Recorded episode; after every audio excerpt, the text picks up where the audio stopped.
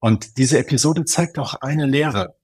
Du musst schauen, dass du das kannst, was du für verschiedene Prüfungen brauchst. Ja, dieses Rechnen nicht zu können, das macht dir Probleme in allen möglichen Prüfungen, Statistik, Mathe, Wirtschaftsrechnung. Und einmal trainiert und dann sitzt es und du kannst die nächsten Prüfungen bewältigen. Das ist meine Erfahrung. Herzlich willkommen zu einer neuen Episode meines Podcasts Education Minds, didaktische Reduktion und Erwachsenenbildung.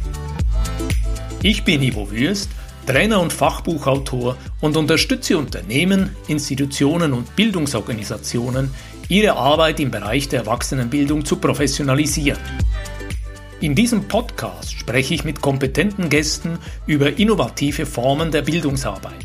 Du gewinnst wertvolle Hinweise und Inputs rund um das Thema didaktische Reduktion und Erwachsenenbildung. Ich freue mich, dass du heute wieder mit dabei bist. Willkommen zu einer neuen Episode in der Podcast-Reihe Didaktische Reduktion und Erwachsenenbildung. Heute bei uns zu Gast Silvio Gerlach. Hallo Silvio, schön, dass du mit dabei bist. Vielen Dank für die Einladung und Gruß zurück. Silvio, du bist vom Hintergrund Volkswert, hast die Firma Studio Repetitorium in Marburg gegründet und heute bist du Dozent, Coach und Autor für Lernen und wissenschaftliches Arbeiten in Berlin.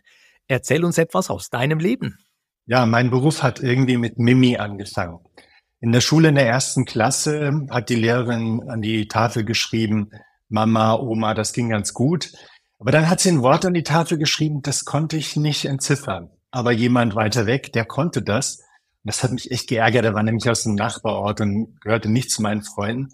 Seitdem habe ich angefangen zu lernen und habe das dann so weit getrieben, dass ich Spezialist wurde für Prüfungen und später dann Tutor, Repetitor und heute bin ich Coach.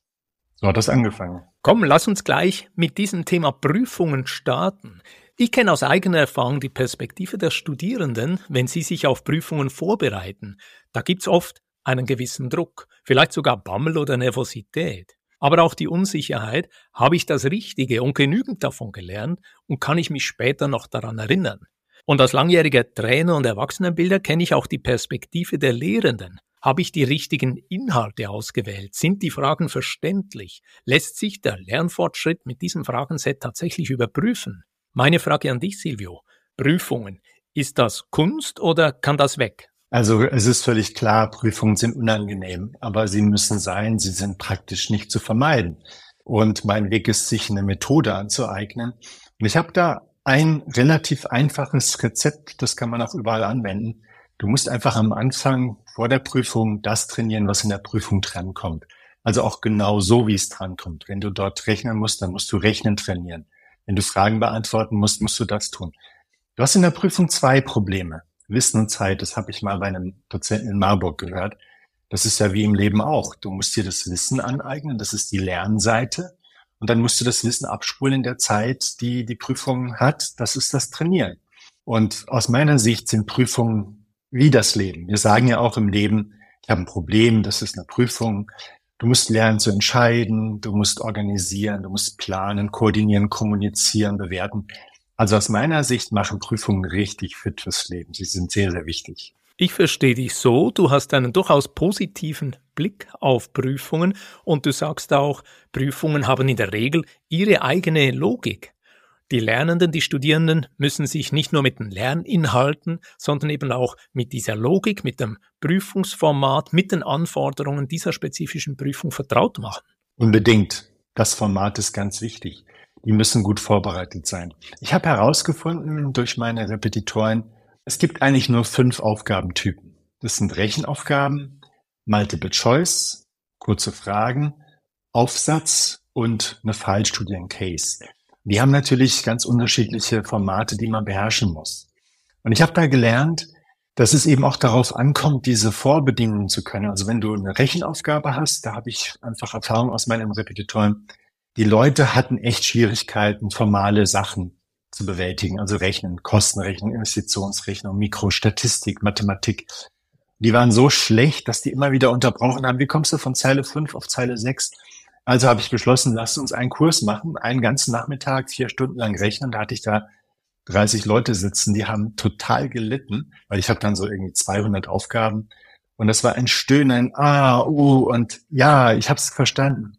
Aber danach konnten die alle rechnen. Und daraus habe ich dann ein Buch gemacht, Rechentrainer, Schlag auf Schlag, rechnen bis ich's mag.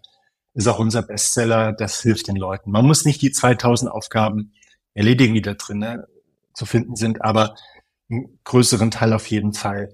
Und diese Episode zeigt auch eine Lehre.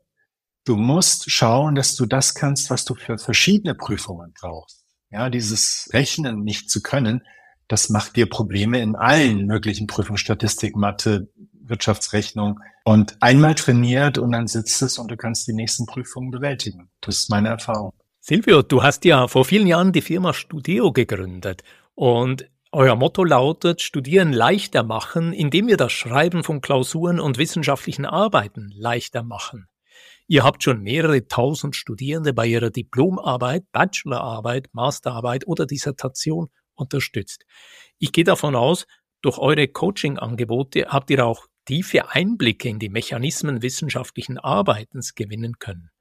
Gibt es bei diesen Schreibprojekten Parallelen zu Prüfungen? Oder anders gefragt, was sind die typischen Herausforderungen der Studierenden oder Kundinnen und Kunden, die zu euch kommen? Auf jeden Fall ist eine wissenschaftliche Arbeit eine Prüfung. Es gibt ja auch eine Note und äh, eine Note, die eben ausdrückt, wie man selber mit solchen Sachen klarkommt.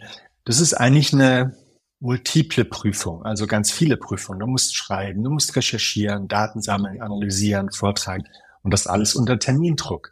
Wenn du das noch nie gemacht hast, ja, dann ist das natürlich schwierig. Das baut Stress auf.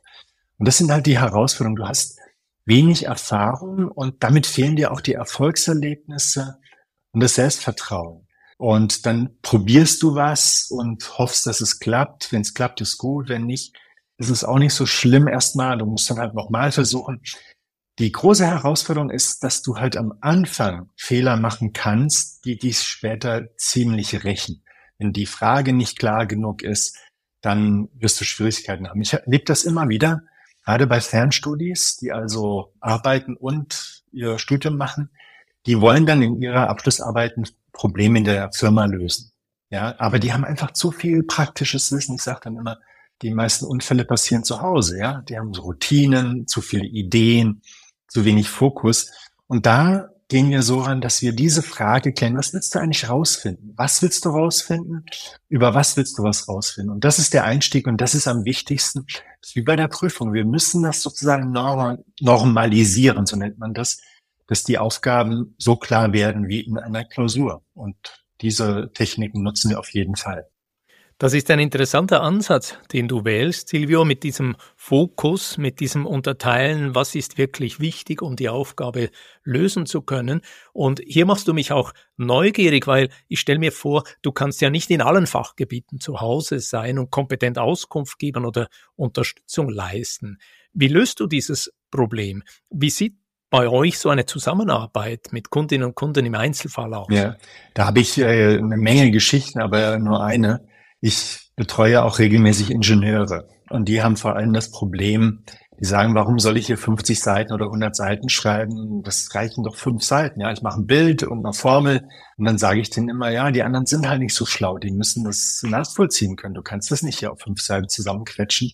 Aber das Hauptproblem ist eigentlich eher, wie mache ich etwas? Das ist ganz selten fachlich. Das steht ja alles in den Quellen. Die haben das ja auch studiert, schon Jahre da mache ich denen nicht viel vor. Das Problem ist eher methodisch. Wie gehe ich an die Sache ran, das Vorgehen?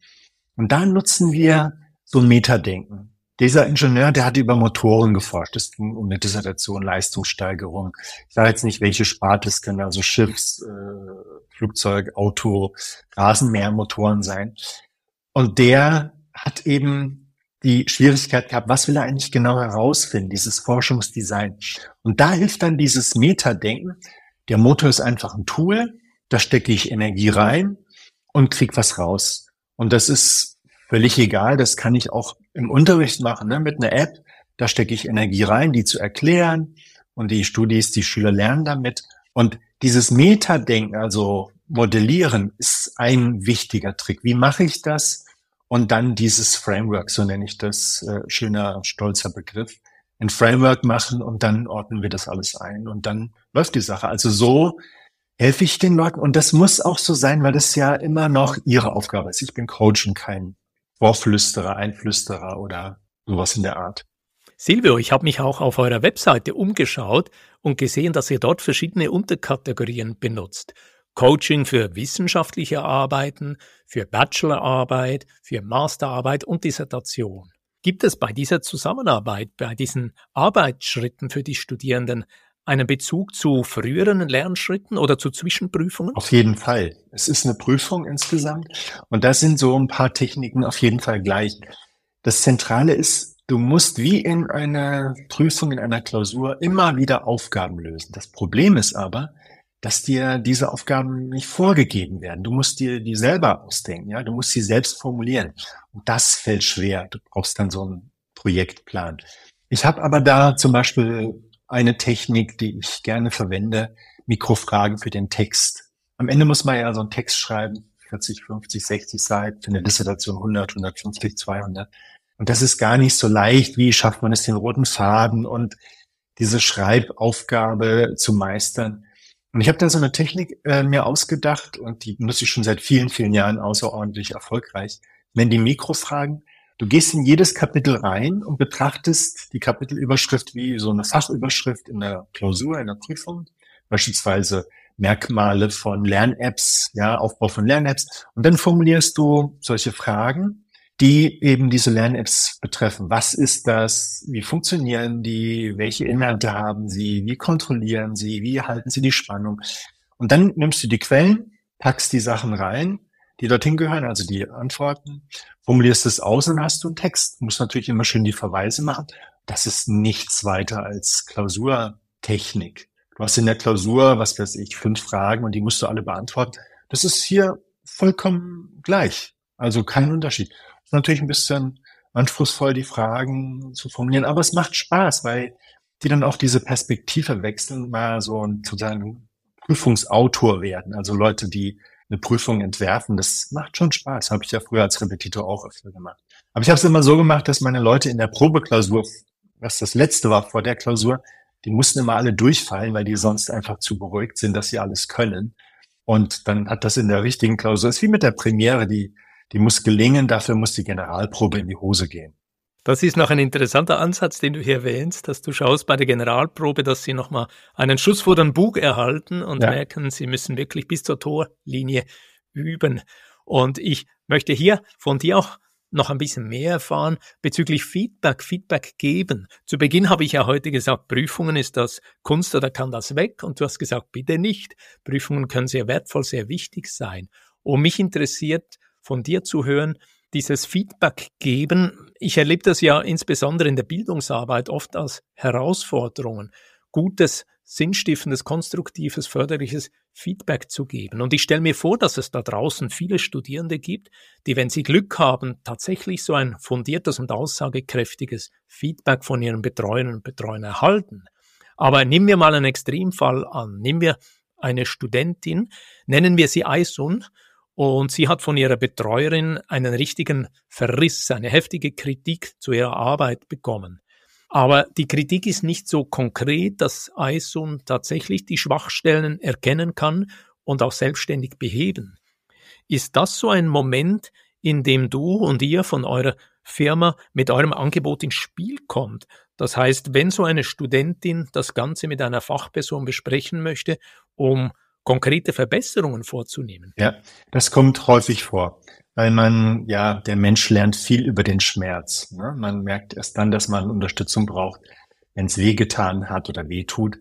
Und dann gehen wir so vor, wir schauen uns an, was sie gemacht hat, nehmen nochmal unsere Exposé-Vorlage, also für den Plan, ganz am Anfang, sortieren das dort ein. Da gibt's zehn Punkte, die man also klären muss, was ist das Problem, was ist die Frage, was ist die Methodik und so weiter. Dann sortieren wir, was sie gut gemacht hat dort ein, finden dann die Lücken, formulieren daraus Aufgaben und kontrollieren dann die Ergebnisse. Also sie erledigt die Aufgaben und dann kontrollieren wir das, was rausgekommen ist, und dann läuft es. Und was mir immer wichtig ist, dass das keine Rettungsmission ist, das ist es am Anfang, sondern dass also dann mit fliegenden Fahnen durch das Ziel geht. Aber hier ist noch ein interessanter Aspekt mit diesem Feedback. Ich glaube, dass wir Lehrenden da viel mehr Verantwortung übernehmen müssen. Hinterher zu sagen, das ist nicht gut oder das musst du anders machen, das ist viel schwerer, weil erstens Stress und zweitens sind wir wirklich in der Lage, in 20 Seiten Text genau zu erkennen, was muss man hier besser machen. Deswegen ist das Feedback ja auch so unkonkret. Ich halte sehr viel davon, den Studis, den Lernenden am Anfang so eine Art Vorlage, ein Template zu geben. Zum Beispiel diese zehn Punkte, die ins Exposé gehören. Gib sie ihnen und sag, das will ich jetzt von dir ausgefüllt haben. Mach das ordentlich, nimm dir Zeit, guck in anständige Quellen. Dann läuft das viel besser und man vermeidet diese Sachen. Und ich glaube, das ist sogar schwerer, als dass sie jetzt einfach losschreibt und dann hofft, dass es reicht, weil das kommt so oft vor. Also wir Lehrenden können da mehr Verantwortung übernehmen. Ich nenne das smarte Betreuung, weniger Arbeiten mit, also warte, bessere Arbeit mit weniger Arbeit, so rum. Also die Arbeit wird besser und man hat weniger Arbeit, weil man diese 20 Seiten dann wahrscheinlich mit viel mehr Spaß liest, weil sie besser sind. Ausgezeichnet, das heißt, du gehst auch respektvoll mit der Zeit der Studierenden um. Unbedingt. Du sagst, da gibt es eine Verantwortung der Lehrenden auf eine äh, organisierte und klare und präzise Art Rückmeldung zu geben. Ich würde im heutigen Gespräch mit dir noch gern den Gedanken aufnehmen, Silvio. Wir leben ja im Zeitalter von Artificial Intelligence und ChatGPT. Gibt es spezielle Methoden oder Tools, die dir bei deiner Arbeit helfen oder die du Studierenden empfehlen würdest, um ihre Projekte zu strukturieren. Ich mache mal ein Beispiel. Ich experimentiere seit einiger Zeit mit diesem neuen Tool Audio Pen. Technisch basiert es auf einer OpenAI-Technologie, das heißt, es verwendet ChatGPT Version 4.5. Und dieses Audio Pen Tool hilft, lose und mündlich formulierte Gedanken in eine logische und stringente Form zu bringen. Und es kürzt und gruppiert mündliche Aussagen in einen sinnvollen Zusammenhang. Ähnlich wie an einer Pinnwand eine Anzahl von Karten, die wir in eine schlüssige Ordnung bringen. Wie siehst du den Einsatz von KI und Bots bei der Entwicklung und Erstellung wissenschaftlicher Arbeit? Das ist ein ganz großes Feld und es ist völlig klar, dass es offensichtlich möglich ist, eine ganze Arbeit schreiben zu lassen. Dummerweise kann der Betreuer das auch, also wenn sich jemand für ein Thema entschieden hat und dann nach drei Monaten mit seiner Arbeit kommt und die ist aus so einer KI-Applikation herausgekommen, dann hat der Betreuer die praktisch auch schon, dann kann der das vergleichen. Hier kommt ein Wettrüsten ins Spiel und das ist natürlich überhaupt nicht gut, ein richtiger Teufelskreis. Das müssen wir vermeiden, weil es auch das Wesentliche aus dem Blick geraten lässt. Für mich ist die Thesis ein schönes, großes Trainingsprogramm, wie ein Bootcamp. Dort trainierst du deine Fähigkeiten, was Recherchieren angeht, Analysieren angeht, kommunizieren, präsentieren, koordinieren, ja, priorisieren, was ist wichtig. Und die Unis müssen da zulegen. Ich glaube, dass es möglich ist, da eine kollaborative Arbeit möglich zu machen. Wir versuchen das selber auch mit einem Art digitalen Thesis-Coach. Das heißt, man spricht sich am Anfang ab. Das ist die Geschichte mit den Templates. Dann gehen die Studis in die Spur, kümmern sich, machen und können immer Zwischenergebnisse schicken, die sehr viel standardisierter sind als bisher. Zum Beispiel beim Exposé, die Fragen und Unterfragen. Da wird zum Beispiel kontrolliert, sind das offene Fragen mit einem Fragewort und sind das wirklich Fragen und auch genug und stecken da auch die Themen, Begriffe drinne. So zur KI ist es völlig klar, die wird die einfache Forschung erledigen. Also das, damit meine ich diese ganzen Datenauswertungen. Ja, wenn Daten irgendwo schon vorliegen in der Medizin, in der Telekommunikation, im Marketing, das fressen die wie, wie eine Raupe. Ja, also da ist nichts mehr zu holen.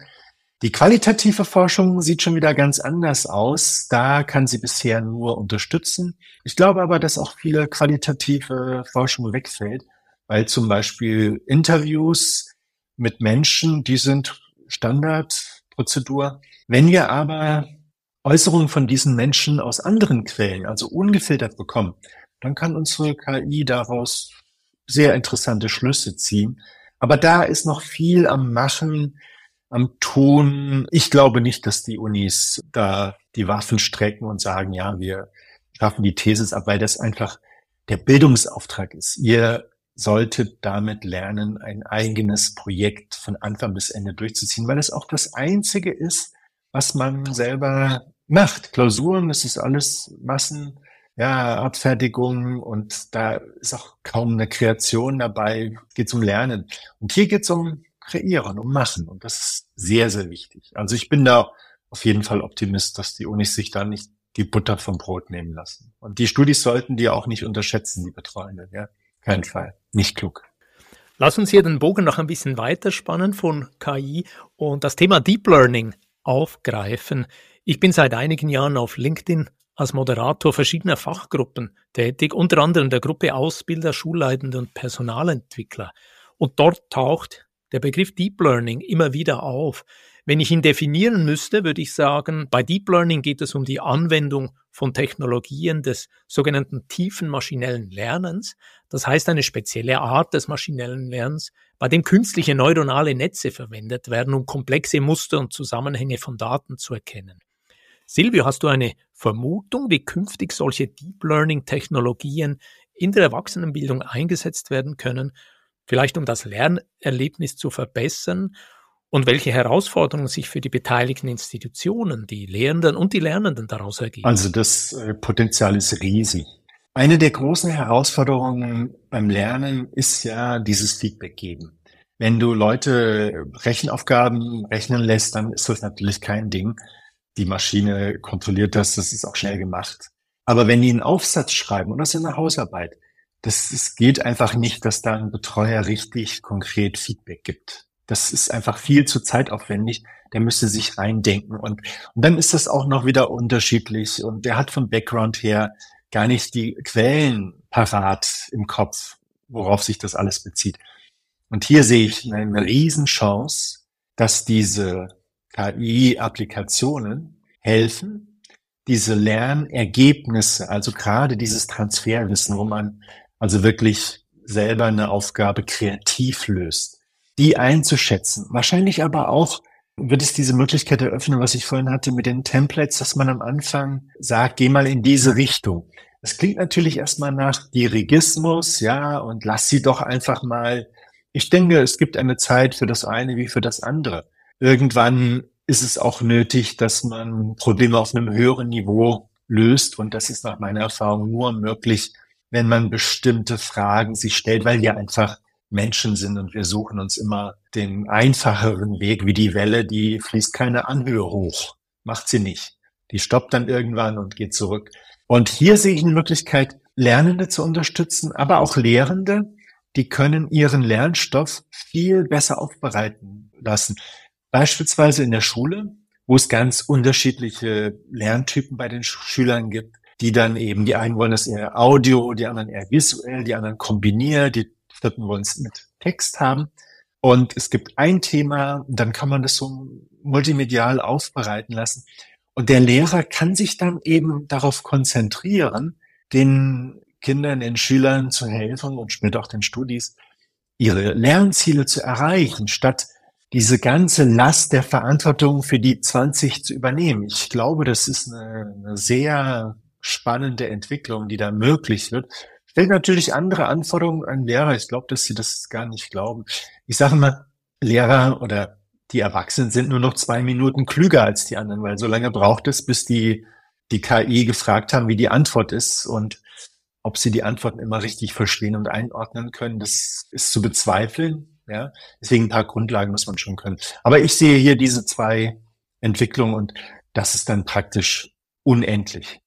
Das ist ein schönes Beispiel hier. Die Lehrkräfte haben nur noch zwei Minuten Vorsprung. Die Kinder, Jugendlichen, die Schüler, die Studierenden, die holen sich das jetzt alles zeitnah über diese Systeme. Mhm. Ich habe auf deiner Webseite, Silvio, gesehen bei Studio, dass ihr dort trotz KI, trotz digital gestützten Lernangeboten immer noch mit Büchern arbeitet und diese Bücher haben Titel wie beispielsweise in 24 Stunden zur Hausarbeit in 31 Tagen zur Bachelorarbeit, in 200 Tagen zur Doktorarbeit. Silvio, sind das nur reißerische Titel, damit sich eure Bücher noch verkaufen können? Oder habt ihr diese Anleitungen mit didaktischer Reduktion so reduziert und gekürzt, dass die Studierenden ihre Ziele in dieser ehrgeizigen Zeitspanne tatsächlich erreichen können. Ja. Die Formulierung der Titel, die sind natürlich schon hilfreich. Damit kommt man ins Gespräch und das kann man jemandem auch leicht weiter sagen. Also statt irgendwie äh, schreib deine äh, Bachelorarbeit erfolgreich und klug und und so weiter, viel zu kompliziert. Aber die Substanz, das ist ein Projektplan in jedem dieser Bücher. Es geht um Projektmanagement. Welche Aufgaben sind zu erledigen? Das ist das, was ich vorhin auch hatte, dass man nicht so genau weiß, was muss ich eigentlich tun und wann und in welcher Reihenfolge. Das Wichtigste, was Menschen brauchen für die meisten Dinge, die sie unternehmen, ist, sind Projektmanagementfähigkeiten. Also ich glaube, wir haben die alle in einem bestimmten Grad, aber es wäre besser, das wirklich professionell zu können. Und so eine Thesis über drei Monate oder noch länger, das ist ein richtiges Projekt und das muss klug geplant werden. Und am Anfang müssen die richtigen ja, Entscheidungen getroffen werden. Und dabei helfen die Bücher. Sie bringen diese Aufgaben in die richtige Reihenfolge, so dass es dann weniger Folgefehler gibt. Zum Beispiel beim Suchen. Wenn man oberflächlich sucht, dann wird man auch oberflächliche Quellen bekommen. Du kriegst äh, die Antworten, die du zu den Fragen, die du stellst. Und deswegen äh, ist diese Konzentration auf diese Aufgaben auf jeden Fall äußerst hilfreich. Und das ist auch das Feedback, das wir bekommen. Man setzt sich dann hin und wird dann richtig geschäftstüchtig sozusagen. Also man geschäftig, man, man erledigt die Aufgaben und hat vor allem Zwischenerfolge und das ist gut auf jeden Fall. Ich verstehe dich so, Silvio, dieser Fokus zu Beginn, dieses sorgfältige Arbeiten, im Prinzip nach dem Stil, am Anfang wenig Fehler, ja. dann kommt das später der Qualität zu gut. Absolut. Und ich habe bei dir auf der Webseite noch einen sehr besonderen Titel entdeckt. Da gibt es nämlich auch ein Buch, das heißt 99 dumme Tipps für wissenschaftliches Arbeiten. Fehler vermeiden, weniger leiden. Das klingt für mich wie eine Art inverser Ratgeber. Geht deine Überlegung in diese Richtung? Es gibt ja schon viele Bücher mit guten Tipps. Aber offensichtlich helfen die nicht äh, ausreichend, weil es immer noch genug Leid gibt und Aufschieberei und nicht so gute Arbeiten. Selbst die, die fertig sind, äh, die Studis sind selber nicht, in den meisten Fällen nicht wirklich stolz darauf. Und das, die Geschichte hinter dem Buch ist, mir hat das jemand vorgeschlagen, 99 Tipps fürs wissenschaftliche Arbeit. Und ich habe gesagt, ach, das gibt's doch schon. Und das hilft jetzt auch nichts. Und das klingt wie Besserwisserei. Und dann habe ich äh, irgendwann ein Flash gehabt. Es gibt jede Menge dumme Tipps. Ich mache das an einem Beispiel mal deutlich. Es gibt einen guten Gedanken, einlesen. Das sagen Professoren oft. Inzwischen glaube ich, das ist so, um die Studis erstmal für eine Weile loszuwerden. Ja, die haben noch nicht so viel gelesen. Also sagen die einlesen. Wenn du aber zwei, drei Wochen dich damit befasst, kriegst du ganz viel Info in deinen Kopf, viele Details.